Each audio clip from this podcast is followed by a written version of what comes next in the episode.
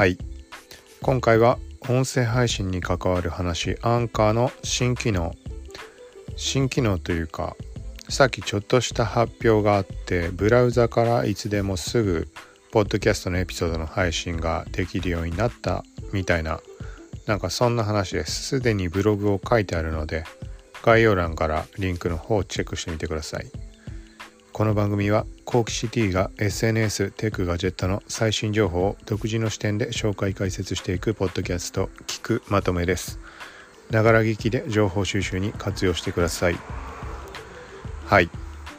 どういうことかというと Google のドットニューショートカットっていう言い方でいいのかな、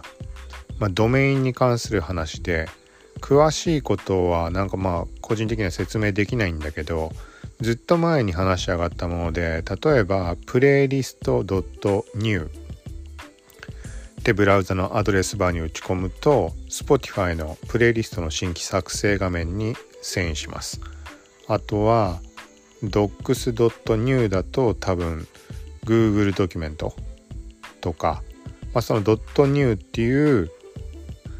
のプラス手前に、まあ、文字列を設定してドメインを取得してまあなんかせなんか設定とかなんかそういうのあるんだとは思うけど、まあ、なんかそういうのを各サービスとかがいろいろ設定して使えるように、まあ、なっています。はい。で、そのニューショットカットみたいな、まあそういう機能というか、そこに今回アンカーが対応したということです。具体的なドメイン名としては podcast.new はい。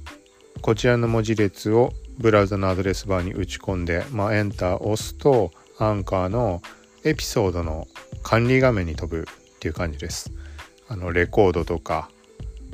なんとかとかなんとかとかってボタン並んでる画面もあると思うけどあの画面に飛んで、まあ、録音すぐ開始するとか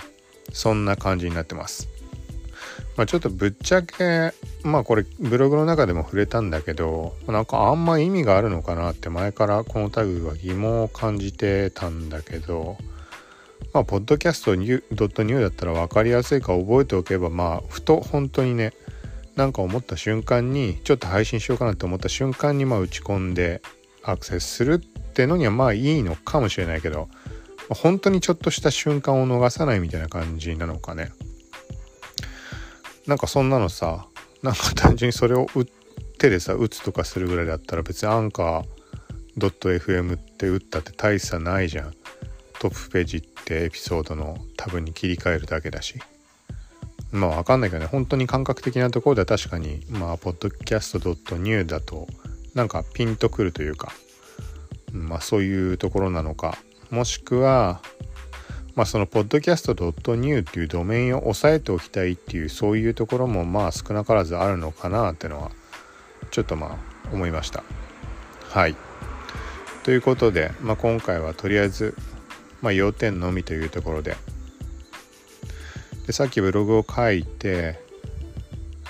まあ一応ちょっと配信していこうかなっていうところで今話をしているので iPhone に直接話しかける感じにしています。はい、今回の記事もサブドメインの方、podcast.kokichi-t.com 公演に偏る世界線。はい、こちらで配信をしています。はい、ということで、今回は以上です。さようなら。